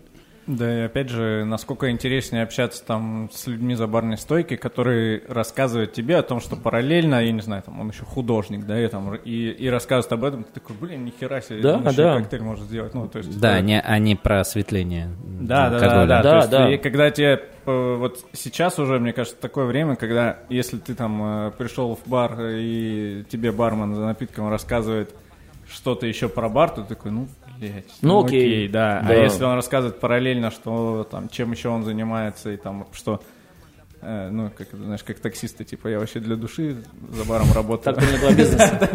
Мне кажется, бармен — это единственный человек в, э, мире, который скажет, что реально для души, блядь, работает. Потому что... Вот, сейчас, вот сейчас, да. я поэтому и начал говорить, что вот сейчас, вот реально слава тем людям, которые встают каждое утро, идут на работу, потому что вот сейчас реально для души Не каждое работают. утро, каждое утро приходит домой. Но опять же, Ну, да. Сейчас- каждое утро Сейчас ведь и намного больше есть инструментов, э, с помощью которых ты можешь совмещать работу за баром и реализацию в своем же э, заведении э, каких-то дополнительных скиллов. Ну, то есть таких вещей, как маркетинг, раньше же вообще не было. Ну, то есть там ты говоришь про 15 лет назад. 15 лет назад никакой рекламы толком, кроме как там на радио пустить э, там Ну, э, баннер информацию повешать, про, да, или еще, баннер да. повесить, ни- ничего не было, да, то есть сейчас Ну да. Специальностей даже там в том же маркетинге, там это таргетологи, тарологи, там все подряд. ну, Тарологи есть это нет тар-. Это, это лучший маркетолог. да. У тебя будет все ништяк. Гони астрологи. пятак. Да, то есть, Астрологи. Натальный маркетинг. э, все, э, ну, только там профессий 5, там, э, в дизайне, с, ну, по работе, вот, там, не знаю, там, чем Никита занялся, да, все, что связано, там, с видео, с фото, ну, смежными это творческими профессиями, их много вообще специализаций, которые ты тут же в этом заведении можешь э, применить и зарабатывать дополнительные деньги, и уже там x2, x3 свою зарплату делать даже уже в рамках этого же заведения. Слушайте, я вообще считаю, то, что вот есть такая там суперпрофессия, суперпопулярная, как SMM-менеджер, и вот это лучший вариант для совмещения работы в баре. Да, и самое когда, важное... ты, когда ты четко знаешь, о чем ты пишешь и как ты хочешь это кому-то Ну, поднести. звучит как простой вариант, но в Нет, целом, ну, наверное, да. Ну, Надо по крайней мере... этому, безусловно, то есть Да, за- найти заинтересованного человека, я не говорю то, что типа вот теперь ты. Ну, А- ну да, но человек из бара, он, ну, при, при освои- освоенных скиллах SMM, он, конечно, будет гораздо лучшим SMM-менеджером, чем просто Ну какой-то наемный... э, Зачастую SMM-щик, э, да. люди в баре, у них язык подвешен, и какая-то там эрудиция есть, ну, проверить ошибки, и для этого есть редактор, не страшно. Да, да, да. И потом, если вдруг ты там решишь, что все, ты устал там, готовить коктейли, работать по 14 часов, ты перейдешь просто вот из этой отрасли в другую, на, на- на- ну, как бы наименее безболезненно. Ты просто возьмешь и перейдешь, скажешь, ну все, теперь я баю не работаю, вот, вот как Фео, да, тут, вот, ну, там, работал, работал, работал, говорит, все, я устал, теперь я хочу там в ивентах. Посмотрели, чувак смешной, прикольный, клевый, веселый, идейный, Типичный венчик. Смешной, Да. прикольный. перевели, перевели его, в- там, вот он мне там рассказывал, сейчас он там занимается этими Да. ивентами. Вот. Скоро, вот, Поэтому кстати, Скоро, новые вот 20 вечериночки. числа первый ивент в. Бигсби. Да, у Леши в баре. Кинки пати. Да, да. Ну. Коллаба с миром. Но, но только для обладателей QR-кодов, QR-кодов. да. QR-кинки при- пати. Причем QR-кодов не только по поводу ковида, а еще есть пару болезней, которые тоже бы неплохо бы... Предоставить. Предоставить. Нет, не предоставить, наоборот, их отсутствие. Ну, в смысле, предоставить QR-код об их отсутствии, да. да. Предоставить их никому не нужно. Но справедливости ради хочу сказать, что я вот сейчас общаюсь там с ребятами, которые намного моложе меня работают в барах. Я искренне считаю, что, не знаю, может, я был такой дебил, хер его знает, когда мне было там 23-24 года. Скорее всего, да. Скорее всего, да. Я, ну, как бы, сейчас, глядя вот на, на ребят, которые стоят за барами, я понимаю, что это люди действительно классные. Они, они действительно там развиваются, они постоянно чему-то учатся, они постоянно что-то новое узнают. И зачастую я очень много узнаю, чего-то нового вообще от того, что в мире происходит, от ребят, к которым я прихожу в бар. Хотя, казалось бы, у меня там времени намного больше, но сиди там себе, там, да изучай что-то, там, Ну, ты читай. старпер, все уже. Это факт. Это факт. И после того, как я начал э, терять день после э, там, пяти коктейлей в баре, то есть раньше я выпивал пять коктейлей в баре, потом еще пять, потом еще... Ну, еще килочки было врезочки, наверное, какие-нибудь между ними все равно. Да. Давай уже будем честны. А сейчас, а сейчас я выпиваю пять, пять коктейлей, и на, на, на утро я просыпаюсь и понимаю, что день вон из жизни. И вот Привет, понимаю, что- YouTube. Привет, YouTube, да. И все. И вот это вот. Так что... Блин, интересно, конечно, интересно, Жень. А, давай расскажи-ка нам теперь о своей настоящей работе. Что ты, делаешь на самом деле? Про который ты маме рассказываешь. Да, Все это, все это, конечно, классно, но давай по делу Так, теперь. компания Diageo, она обычно у меня ассоциируется с такой очень эм, закрытой секретной базой всегда что-то боятся вот лишнего сказать, а то ведь э, там э, это фондовые рынки, и ох, нельзя. Так и есть. Э, Да, юридический отдел сразу вот так вот э, в коральку сожмет. Есть же факт такой, то, что самое защищенное здание это Пентагон, потом Ми-6 и штаб-квартира Диаджо во Франции, естественно. Совершенно В Лондоне. верно. В Лондоне теперь. Я даже не знал, что она в Лондоне. Видите, как Не, защищено. во Франции тоже есть, но главное в Лондоне. А вот, Мы, кстати, вот. в одном из... А, э, а вот и слил. э, И он специально сказал, что главное в Лондоне, Он чтобы я запутал, он запутал. Наоборот. Чтобы не сказать, что на Воронеже. И там один человек сидит. Да, просто. такой. Главный. Не, ну, кстати, чтобы вы понимали, насколько... Чтобы вы понимали, насколько серьезная компания Diageo, мы несколько вы- выпусков назад э, с Гробцом э, выяснили, что если зайти на официальный аккаунт Diageo...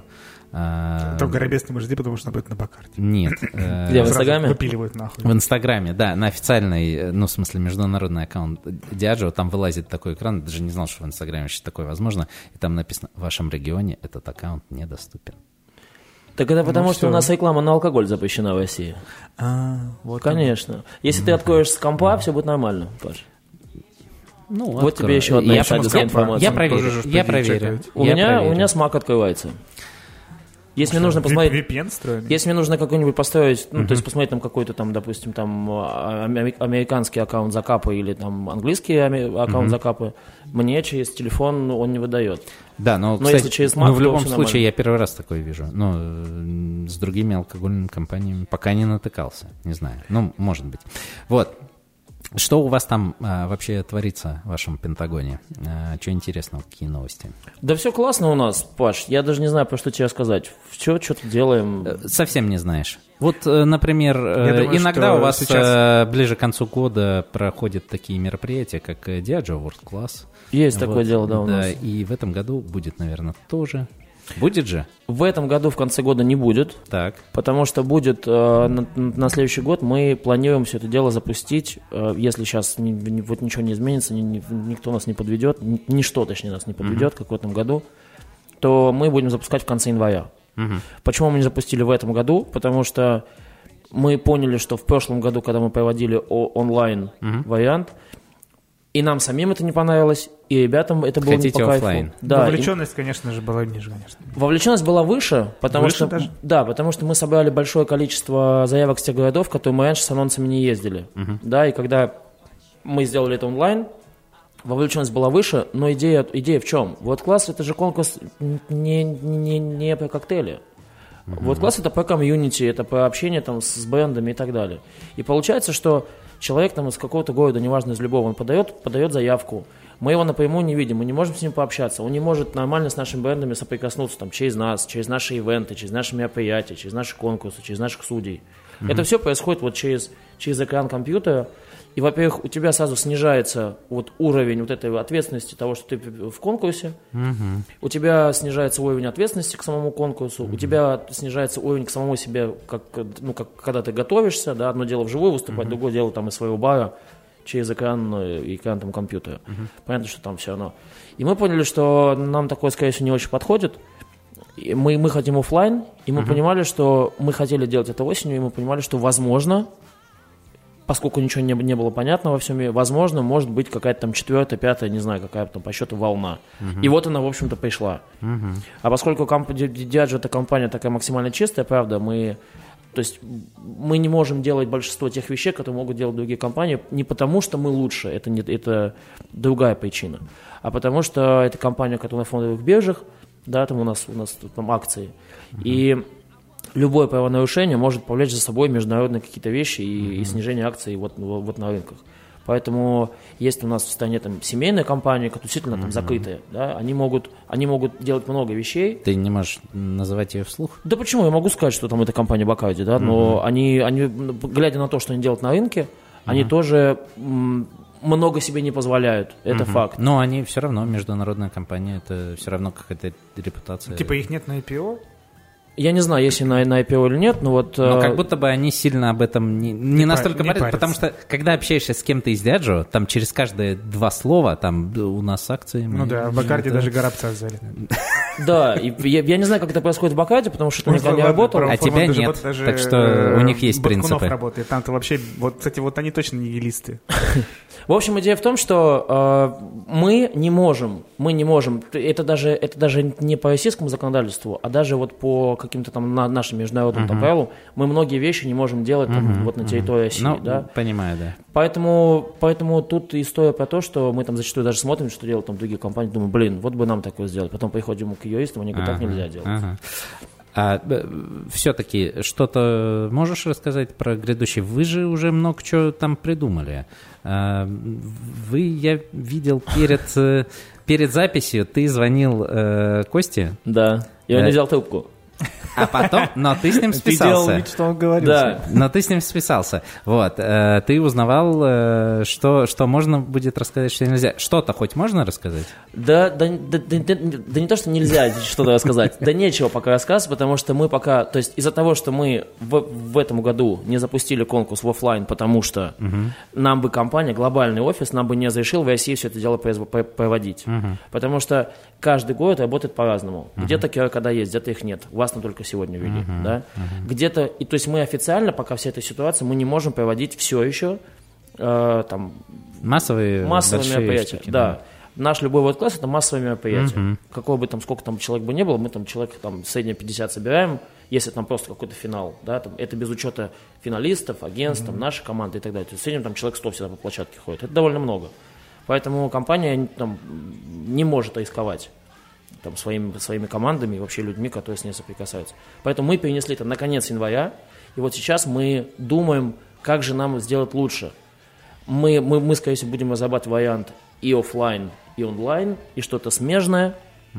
И только когда мы там в декабре, январе будем понимать, какая вообще ситуация будет там весной, там февраль, март с пандемией, уже исходя из этого мы будем внедрять тот или иной подход. То есть до декабря э, анонса не ждать. Нет, анонс не ждать. Максимум мы в декабре скажем, что... То есть дадим такой анонс, что, ребята, будет запуск программы в конце января, возможно, в конце января, в начале февраля, потому что, опять-таки, все зависит от эпидеми- эпидемиологической обстановки, вот от нее.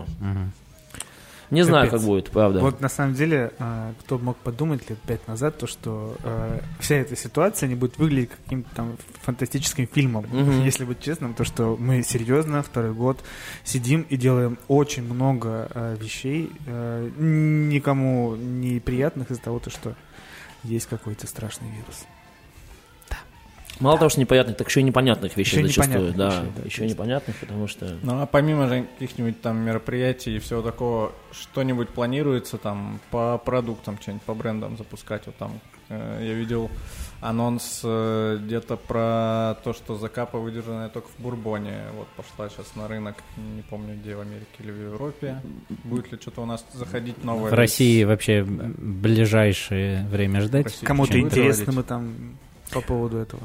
Ну, Россия, в принципе, странный такой продукт для, для алкогольных компаний. Почему? Потому что нет рекламы алкоголя у нас. Мгм. Да, и из-за этого, даже если появится какой-то новый продукт, довольно сложно его двигать.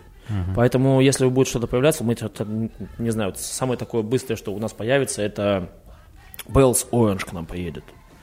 Апельсиновый да, Bells. апельсиновый Bells, мы его пробовали, довольно вкусный. Понятно, Ну, ладно. Вот Но какие-то такие- крепость тоже ниже, да? А? Крепость ниже? Да, крепость тоже ниже. Сейчас, кстати, вот э, такая новость. У- Gordon's а снижается крепость, и уже какая-то часть партии даже в Россию поехала. Опять Сколько там?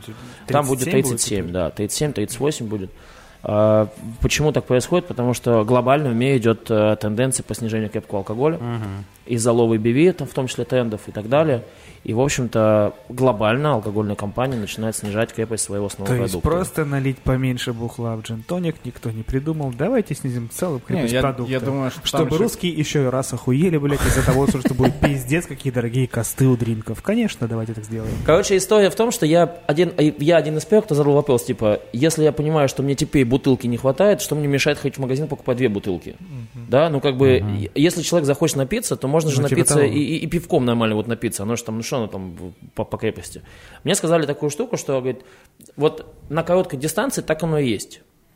Но на длинной дистанции, пос- поскольку там компания пишет свои там длинные там, э, маркетинговые стратегии по развитию брендов там, на 5-10 лет, то на длинной дистанции это все очень сильно сработает, там через 5-10 лет уровень потребления Да, алкоголя блядь. крепости будет снижаться. Я Это же больше коктейльный продукт, его все равно юзают в барах. Просто тебе будут лить его теперь чуть больше в джин-тоник или, или, или, или как? Ну, Я думаю, еще и имеет э, небольшой, ну, может и большой вес э, в этом всем, в этой тенденции по снижению крепости, то, что рост стоимости всех там производственных, логистических и прочих расходов, он э, ну, э, спровоцировал бы, если поставить ту же крепость, то рост цены на сам алкоголь бы был э, очень большой и быстрый. То есть это Мне как кажется, э, чтобы- 9 чтобы яиц в десятке, да? чтобы сдержать- да, в типа у да, да, да. путинский литр, здравствуйте. Это Вот он вот всех 900 научил. миллилитров, Да-да-да-да. 950. 450 банка пива теперь Да, еще. да. Мне кажется, Ну, какую-то роль-то может играть все-таки. Может, может. Слушай, ну серьезно, Не знаю, разбавить джин на 5% сильнее. Ну, в объемах, конечно, да. Ну, блядь, это же джин. нет. Ну просто нихуя и- не иначе стоит. пришлось бы повышать на него, например, цену, чтобы там. Ну, в общем, история, ну, как бы, то есть идея компании какая? Идея компании вот такая, что мы не, с- ну, то есть мы не меняем раскладку коктейлей, но теперь человек получает коктейль менее крепкий. И таким образом он может... э, там, Звучит как пиздеж. Ну, Ну, честное слово. это же... Блин, это надо, это надо- это надо было видеть, как, понимаешь? как, как Женя сейчас такой просто пожал, такой, ну, Ну, ты- блядь, да. че доебался? Ну, а- не, ну а что я здесь скажу? Есть, есть вот такая история, есть, есть вот такой ответ, да? Я, в общем-то, его транслирую, Ну, как я к этому ну, отношусь, я к этому да, точно да. так же Все, отношусь. все, все это гуманизм и ради нас всех. Все, понятно. Ради Скажи нашего блага. Так и есть, так и есть. Вот не- недавно хайповал э, ролик с э, Джонни Уокера с Эдрианом Броуди. Да. Он будет дальше связан как-то, как до этого, скажи мне, по Blue Label была компания... Я помню только Карлайла, который ходил, типа, Ходил по Шотландии. да-да-да. Да-да-да, да. Но вот с ним планируется какая-то масштабная компания или Ну, просто то есть ролик это история сняли, в долгую? да, Как Альфа-банк и Ургант? что он- Лицо бренда? Как Альфа-банк и Моргенштерн, примерно. Очень долгая история получилась. То есть, ну какой-то ну, скандал следом, да, будет? Я не знаю, как это будет. Идея была в том, чтобы взять... эм, то есть это, это, это была идея изначально на Восточную Европу, Мгм. потому что вот этот вот А Адриан почему Бро- Броуди на Восточную Европу? Ну, потому что он... Потому что он пианист играл? Нет, потому что он сам из Восточной Европы. Он родом из Восточной Европы, он даже немножко разговаривает на русском языке. Серьезно? Да, он из Восточной То Европы. есть он, ну, я думаю, то, что все, ладно. И, в общем-то, и, в общем-то, идея в том была, чтобы создать вот, не- вот некий Да. такой А ролик. Микельсон просто как бы лицом не очень подходит под... э, Да, в первую он- очередь он для ли Восточной Европы, а потом все это дело разошлось в- в- в- вот, вот, вот на целый мир, потому что он мировая известная звезда. Но идея сама была, вот, она, она пошла там из, из, э, ну, из маркетинг... э, Просто Петров отказался. из, маркетинг, из маркетинг-компании, э, ну, как бы, вот, Восточной Европы. Не России, а именно Восточной Европы, чтобы взять, ну, чтобы такая вот, короче, идея ребят из Восточной Европы, нашей маркетинговой команды, чтобы сделать какую-то мировую крутую историю, но чтобы идея там вышла не из глобального офиса, а из... Поэтому взяли, реализовали этот, этот проект, очень крутой, красивый, классный. Но будет ли дальше он... э, Я, я не знаю, у меня нет, к сожалению, Ага, информации. Если будет, мы, как правило, там будем выкладывать где-нибудь в А соцсетях. что-то же... э, А чё-то же. Не про Диаджо. Я сейчас вспомнил то, что Компари там какой-то там вообще какой-то пиздец себе киноисторию устроили. Они снимают короткометражки, которые там э, чуть ли там не мировые критики говорят, то что охуительно. Прикольно, я не видел, но это, наверное, звучит классно. Их, их, по-моему, еще даже нету особо в доступе, но они точно показывают то ли в Венеции на кинофестивале, то ли что-то есть. Ну, видимо, в Венеции, Мгм. полагаю, то, что... Мгм. И там все типа, Нет, почему? Их уже заметили». много лет снимают. Да-да-да, ну какие-то вот новые они сняли, то, что там... э, я просто подписан на телеграм-канал какого-то чувака, ну, я просто не знаю, как зовут, и э, достаточно э, старина релевантно пишет про кино. Интересно, то есть у него он не привязан к рейтингам MDB, кинопоиску, то есть он, ну, он вот как считает нужным, так и пишет. И он там целый такой постец огромный. Кинокотик? про- Нет. э, Кинобич. Что-то типа фильм-кавер называется, что такое. Ну ладно, ладно, я пошутил. Вот, и он там Да, у э, меня жена то, читает что «Кинокотик». Вот есть э, какие-то такие кор- короткометражки, вот они были замечены на Венецианском кинофестивале, может быть, Да, на нем... Им снимал их этот, э, Сарантино. Да, возможно. Да и, и потом Даже я просто так? смотрю, а это компария реклама. И там что-то все аж кипятком несут. Ну, мы Ну, красиво, будем красиво. Хотя ладно, будем. Да не-не, звучит, звучит правда классно. Я не видел, но, но звучит правда классно. Мгм. Это же, мать ваша, мультисенсорика, братаны. Самое что ни на есть, когда ты... Ох, ну ёб твою мать, Паш. Ну да, это очевидные вещи. Па- Паша просто хотел как-то мультисенсорика слово Вкрутить. Нет. вкрутить. Вкрутить. тут Ой, оба. ну ладно вам, прекратите. Я могу крутить слово мультисенсорика, блядь, куда угодно. Давай. Ну, господи, я, не знаю, вчера дрочил и пил э, как э, в Диаджо. Мультисенсорика, мать вашу, иди это нахуй. А что, нет? Я посмотрел, с, э, мультисенсорика. У Blue Label была с Джудом Лоу серия роликов, и там сразу же анонсировали, что да, да, да, что снимется там несколько их там сразу анонсировали, что будет, будет много, много, короче, видосов, следите, смотрите, все такое. Тут такого не планируется. А да? потом же лопал и сел очень быстро. Как-то такой уже не Не, ну, красавчик по-моему, Альфи. штуки 4-то точно, по-моему, сняли. Я, я, ну, как бы, у меня нет этой информации, если честно. Если, если она будет, мы, мы, конечно, мы- то есть все, что там какие-то вещи выходят, мы себе выкидываем в Инстаграм. Нам первым. Так, ребят, Хорошо. короче, мне, мне кажется, Женя уже последние минут шесть, э, он просто на все вопросы говорит, Идите ребята... нахуй, завалил. Да, да, да. Если что-то появится, информация. Не, правда, если, если что-то знаю, я я с вами с удовольствием делюсь, но если особо нечего сказать, Да. то мне и сказать, в общем-то, нечего. Но, Тут такое э, дело. как минимум, теперь ты знаешь, что такое мультисенсорика. Как минимум. Женя, спасибо тебе большое Да. Что- за этот разговор. Ребята, это был подкаст «Радио Буфет». Что, Подписывайтесь. Вот так вот, вот без, без, без, э, Вот так вот. Вот, вот так вот, Вот так. по-простому. Ну Да, ладно. да, да. По-братски все. По- по- По-братски. По-братски. А, подписывайтесь, если еще этого не сделали, на всех подкаст-платформах. А теперь каких еще и только- Spotify. А теперь еще и на. Spotify. Да. А, обязательно подпишитесь на телеграм-канал. Там вообще офигительные лонгриды выходят от Алексея. Последний, расскажи, про что? Последний на данный момент? Мы сейчас э, рас- разбираем по очереди меню каждого финалиста шорт-листа премии от топ-50 лучшее меню. Вот, и мы смотрим на каждое меню, смотрим, что там есть, какие разделы, на что акценты сделаны. Ну и какие-то делаем выводы на этой основе. Вот. Да, очень интересно. Звучит классно. Да. Вот. а, подписывайтесь э, в Инстаграм. а, Там Честно- в Инстаграм Жени Рубенко. Там Обращайтесь за, ко- теперь, за коуч-сессией. Да, э, да, в Инстаграме пока, Он пока будем, бесплатно будем честны, делает. ничего интересного у нас не происходит, но вот у Жени не Рубинка Тоже ничего интересного не происходит. особенно. тоже ничего интересного не происходит, поэтому Да, обязательно подпишитесь на все наши Ладно, у меня есть прикольный инстаграм, там крутые мемасы, подписывайтесь на меня. Вот, это правда важнее. Да, возможно, скоро крутые мемасы появятся и в нашем телеграм-канале, на который, э, если вы еще не подписались, тоже Паши- подпишитесь, я могу это... с котом. Да, да, да. Вот. э, И Твиттер есть еще у Паши Малыхина тоже. У меня целых два кота. Имейте, Одноклассники, Да, Паш. имейте, А, имейте в поч- виду. поч- Почтовый Да, индекс. Вайбер, 630 э, 009. подписка, Пишите письма. семейная подписка на Netflix. Вот, короче, все очень много на что можно... Паш. Как дела? Есть аккаунт в мыслях. в мыслях? В мыслях. Ждите анонс, друзья, по Да. э, аккаунту OnlyFans Это был для Паши. Леша Челей, это был Паша Малыхин, это был Паша Иванов и Женя Нерубенко. Ура! Ребята, большое Ура! спасибо, что нас слушали. Мне было классно, спасибо, что пригласили. Мне тоже было классно. Прилетай вообще, еще. Вообще все было классно. Прилетай еще, приходи э, в подкаст э, и пораньше, чем через два года. И побольше новостей приноси. Э, это обязательно. Это обязательно, да. Все, пока. Большое Всем пока. спасибо, всем пока. Чмоки, чмоки, пока.